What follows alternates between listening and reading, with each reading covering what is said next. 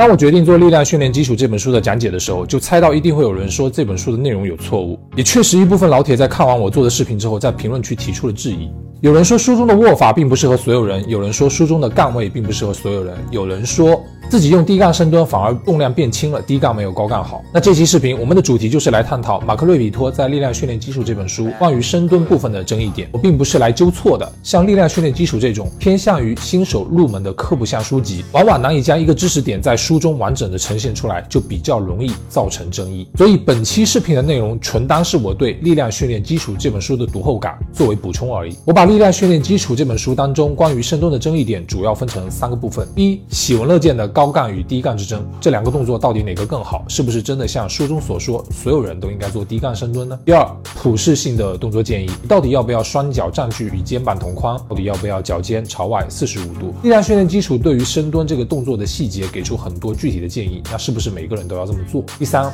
是一个理论层面上的争议。力量训练基础非常强调腘绳肌在深蹲当中的作用，那有人认为这本书过分夸大了腘绳肌在深蹲中的作用。接下来我们一个个问题来，首先是是高杠深蹲与低杠深蹲的比较，到底哪个更香？练腿你应该选哪个？老派的力量训练教练可能会告诉你选低杠，那举重功能性的教练又会说高杠更好。到底哪个更适合你呢？在决定选择哪个动作之前，我们先要知道怎么样判断一个动作的优先级。首先你要知道你为什么而练？是为了跑得更快，还是在球场上跳得更高？又或者是你想参加力量举的比赛？又或者是你想玩举重？等等等等。你的目标是什么？你最终为了什么样的目的去训练？挑选动作的第一原则永远是符合你的训练目的。从专业的角度来说，就是动作必须符合某项运动的专项性。我这边举个非常不恰当的例子，比如说一位运动员想要参加举重项目，但却天天在跑十公里，那么显然跑步十公里这个训练动作就不符合举重这个目的的专项要求。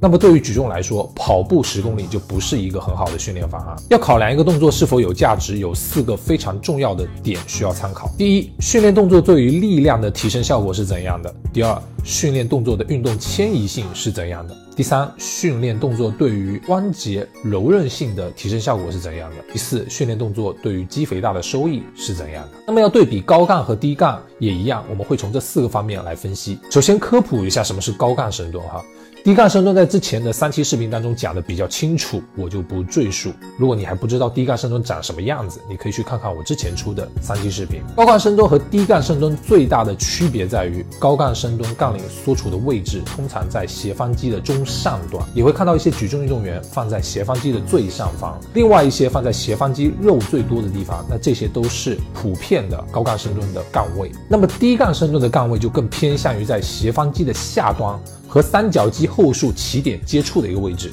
这是低杠深蹲比较普遍的杠铃位置。当然，有一些非常牛逼的力量举运动员，甚至可以把杠位下调到中背部的位置，那这也算是低杠深蹲。高杠深蹲和低杠深蹲主要有三点的不同。首先，在背上杠铃位置的不同，给两种深蹲带来了完全不同的躯干位置。高杠深蹲的杠位更高，为了保持足底重心的平衡，则需要你保持更加直立的躯干姿势；低杠深蹲则需要保持略微前倾的躯干姿势。其次，不同的躯干姿势让两种深蹲模式的肌肉参与有细微的不同。深蹲因为躯干更加前倾，能够更好的调度深髋肌群的参与，也就是人们常说的髋主导的深蹲模式。而高杠深蹲则相反，比较直立的躯干对于深髋肌群的参与有一定的限制，对于深吸的要求则比较高。普遍也认为高杠深蹲更靠近所谓的膝主导的深蹲。那针对于深蹲的宽主导、膝主导这两个点，之后还会专门做一期视频讲解，这边不去展开。那最后，低杠深蹲的深蹲幅度通常要比高杠深蹲的深蹲幅度要浅一点。有的人也可以用低杠深蹲蹲到底，但是力量训练基础当中建议的深蹲深度大约是髋部低于大腿所在的水平面，这也是低杠深蹲比较常见的深蹲深度。那明白了高杠深蹲与低杠深蹲之间的区别之后，我们再从刚刚说的四个方面分析，去对比两种不同深蹲技术所带来的优势或者是劣势。首先，我们要看力量提升的效果。如果你的训练目标是用标准的深蹲幅度，尽可能的蹲起最大的重量，那么低杠深蹲这种技术就是你的。不二选择。我知道很多人也可以用高杠深蹲蹲得很重，甚至参加比赛。但是对于大部分人来说，更浅的深蹲深度，调动更多肌肉量更有力量的伸髋肌群，往往就能让低杠深蹲的重量高出高杠深蹲一截。所以，如果你的目标是提升数据，你所在意的就是杠铃上的片数或者是公斤数，你想最大限度的发展下肢力量，提升整体神经对于大重量的适应，又或者你想参加一些力量举比赛之类的，那么我建议你一定要尝试低杠深蹲。但是，这里必须要提到的一点是，提升最大力量，又或者是尽可能的蹲起最重的重量，并不是所有人都必须要有的目的，也不是成为一个优秀运动员，或者是追求更高运动表现的必要条件。蹲得最重的那个人，不一定是在跑道上跑得最快的，也不一定是打篮球跳得最高的，甚至不一定在举重台上举得最重。当然，蹲得最重的那个人，确实更容易在力量举比赛当中获胜，那是因为深蹲和力量举这个运动的专项性是完全吻合的。那力量训练基础这本书当中很容易给人一种错觉，叫做做力量至上。那对于力量训练本身而言，确实如此。而当力量作为一项运动的辅助因素的时候，我们可能还需要关注别的要素。那当然，回到这个讨论点，对于力量提升，低杠深蹲确实是王者。那当我们探讨到运动专项性的迁移的时候，还是低杠深蹲更好吗？是不是就像力量训练基础中所说的，每个人发展力量都需要练低杠？这应该是力量训练基础中最大的争议点之一。那我认为哈，事实并不完全是如此。力量训练基础中的逻辑是这样的：要发展力量，首先要弄清楚力量是什么。力量就是你能够移动的重量，所以要发展力量，就应该要用你能够移动最大重量的方法来训练。所以选择低杠深蹲，这条逻辑看起来好像严丝合缝，但是如果你真的讨论到一个具体的运动项目的时候，其实并不严谨。这条逻辑的出发点就是以发展力量为最终目标的，而运动的最终目标不是发展最大力量，运动的最终目标是提升运动表现或者是提升运动成绩。我们一定要明白，当我们讨论某一项运动的基础力量的时候，我们所谓的力量其实是有一个明确的指向性的。什么意思呢？就是当我们要评估两个不同运动员的力量的时候。评估短跑运动员的力量和评估力量举运动员的力量所用到的评估动作、动作技术、动作幅度要求可能是完全不一样的。力量是一项基础素质，本身就具备有一定的专项性。它首先要符合的是某项运动的要求。所谓的力量是某项运动或者某一类运动的基础素质，并不是所有运动的基础素质。这是我认为力量训练基础当中就是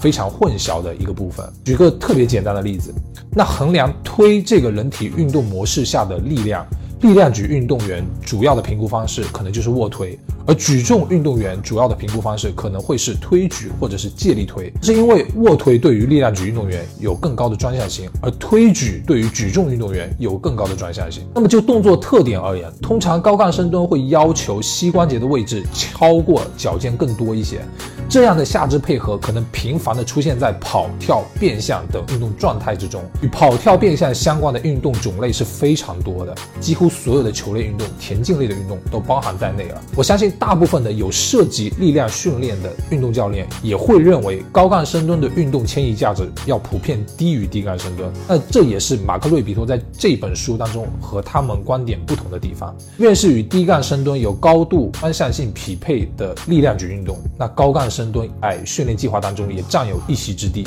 比较明智的力量训练体系也会根据周期的安排，在专项性上有所倾斜。基本上越靠近比赛或者是测试，越偏向于一杠的专项性技术安排；越远离比赛，越偏向于高杠深蹲的安排，强化股四头肌的力量。那这样的训练安排在 JTS 这种美式的力量举计划当中就非常常见。那回到运动专项性的迁移价值，我认为高杠深蹲是更胜一筹的。然后我们再看看柔韧性的提升效果。这从训练的角度来看，如果一个训练动作对于柔韧性的要求更高，那么通常这个训练动作所带来的柔韧性改善的效果就会更好。那高杠深蹲的背杠位置对脊柱，特别是胸椎段、腰椎段的伸展锁定提出了更高的要求。高杠深蹲的膝关节位置对于足踝关节提出了更高的足背屈要求。高杠深蹲的全幅度的深度对于髋关节的柔韧性也提出了更高的要求。相比之下，低杠深蹲。其实对踝关节、髋关节上的柔韧性要求并不如高杠深蹲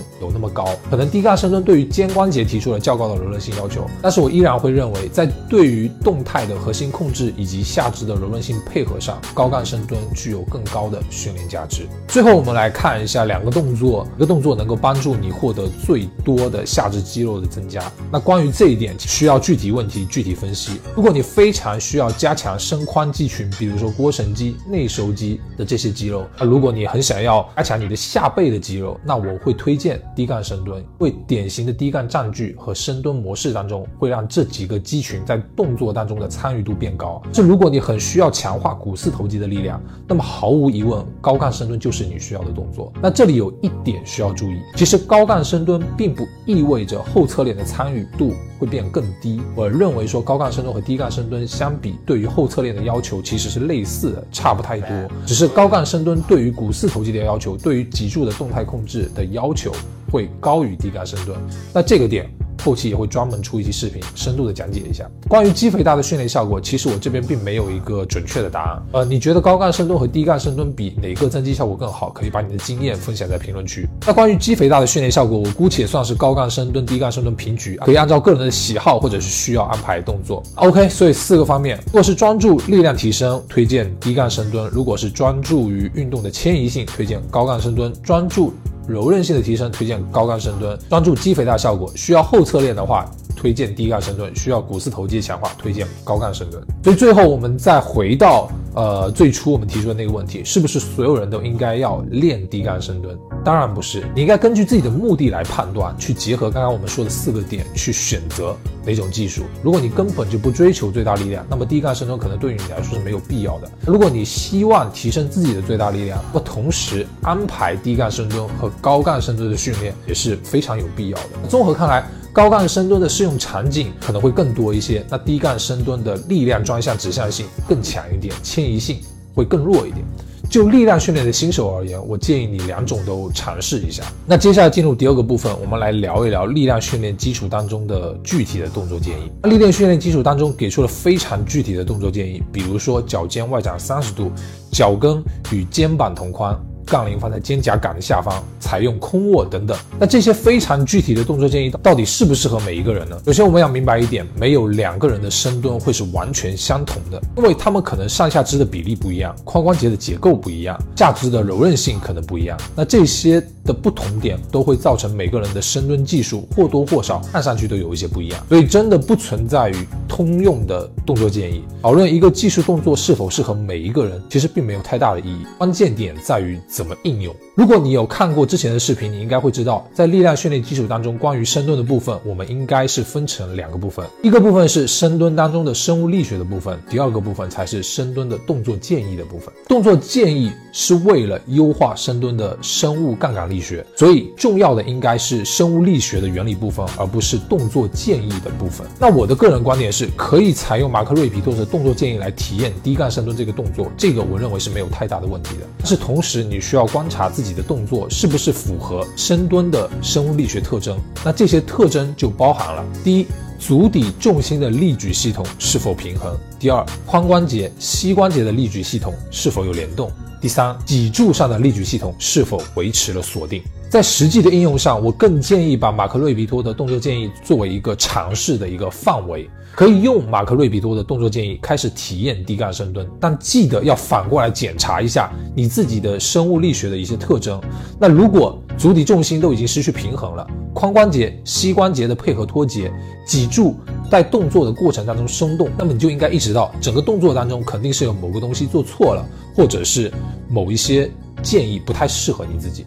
那以我自己做个例子，我自己在体验力量训练基础的深蹲的时候，就发现与肩膀同宽的站距就很大限度限制了我的深蹲幅度，脚尖打开三十度那么多，让我的膝关节感觉有点怪，杠铃走线就失去了平衡，所以我就调整了这两点。我现在的站距基本上是与髋同宽，而脚尖开度在十到十五度左右，这只是我个人的一个调整，并不适合所有人。我想表达的是，力量训练基础当中的动作建议是为了让你更快的去获得正确的深蹲生物力学特征。重要的是深蹲的生物力学特征，而不是动作建议本身。而且，我觉得我们应该明白，力量训练基础中的动作建议只是你可以开始体验这个动作的起点。你需要根据深蹲的生物力学特征，对书中的动作建议进行自我的调整，发展出合适。你自己的蹲法。力量训练基础中的动作建议，并不是一个完美的动作标准，不要去把它当成一个所谓的终极的深蹲技术。接下来我们再讲腘绳肌在深蹲当中的作用，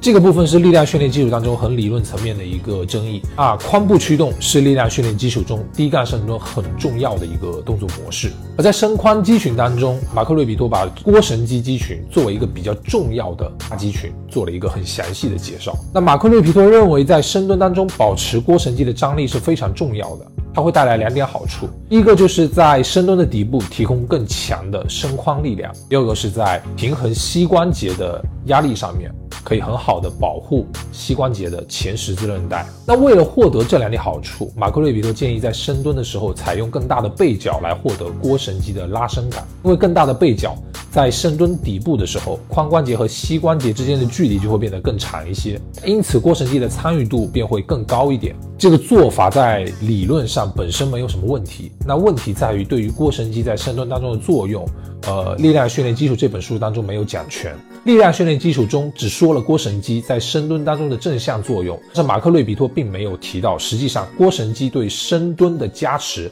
和对膝关节前十字韧带的保护是有代价的。那为了深入了解这个问题，我们需要涉及到一点点的解剖学的知识。当我们说到腘绳肌的时候，其实是三条肌肉组成的一个肌群：股二头肌、半腱肌和半膜肌。这三条肌肉都有一个共同的特点，它们同起始于坐骨结节，终于胫骨的顶端。虽然三条肌肉在胫骨顶端的中止点有细微的不同，但是这三条肌肉都贯穿了两个在深蹲这个动作当中最重要的关节——膝关节。和髋关节，这意味着腘绳肌它是一个双关节肌群，这一点非常非常的重要。双关节肌群的意思就是，当这个肌群收缩的时候，会同时带动两个关节的运动。当腘绳肌收缩的时候，会同时带动膝关节的屈和髋关节的伸。这时候膝关节的屈就有点像你在做俯身的股二头肌弯举，那髋关节的伸展就有点像你在做直腿硬拉这个时候的效果。那膝关节的屈是我们在深蹲向心阶段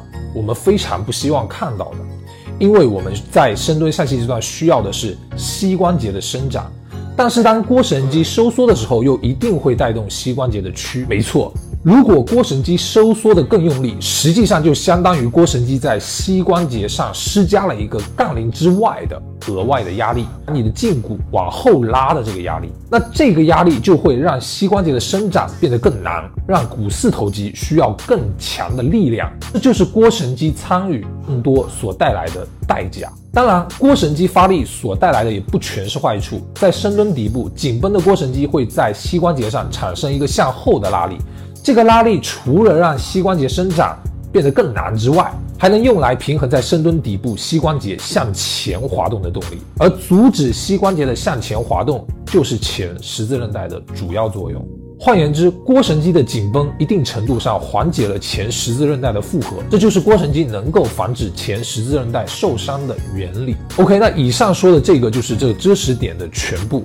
腘绳肌的发力虽然能够保护膝关节的十字韧带在底部提供额外的伸髋力量，但同时对于股四头肌提出了很强的要求。这意味着，如果你想在深蹲中使用更多的伸髋力量或者是后侧链力量，那么它反过来就会要求你有一个差不多强的前侧力量，是不是很有趣？这个知识点在实际应用当中就是所谓的髋膝联动。那关于髋膝联动这个之后会再出一期视频具体的讲解。那 OK，以上就是三个部分，我认为在力量训练技术当中比较有争议的点。最后我说个自己使用低杠深蹲技巧的一个体验。使用马克大爷的低杠深蹲确实能够比高杠深蹲高出不少的蹲力，但是由于这个技术动作的特点比较强调下背和髋部之间的配合，其实对下背的压力还是比较大的。这可能也是力量训练计划这个系列当中对于硬拉这个动作没有更多容量安排的原因之一。所以如果你打算在你的计划当中加入这种深蹲的训练方式，那我建议也要把这个点考虑在内。第一次开始在计划中。安排低杠深蹲，最好能够同步下调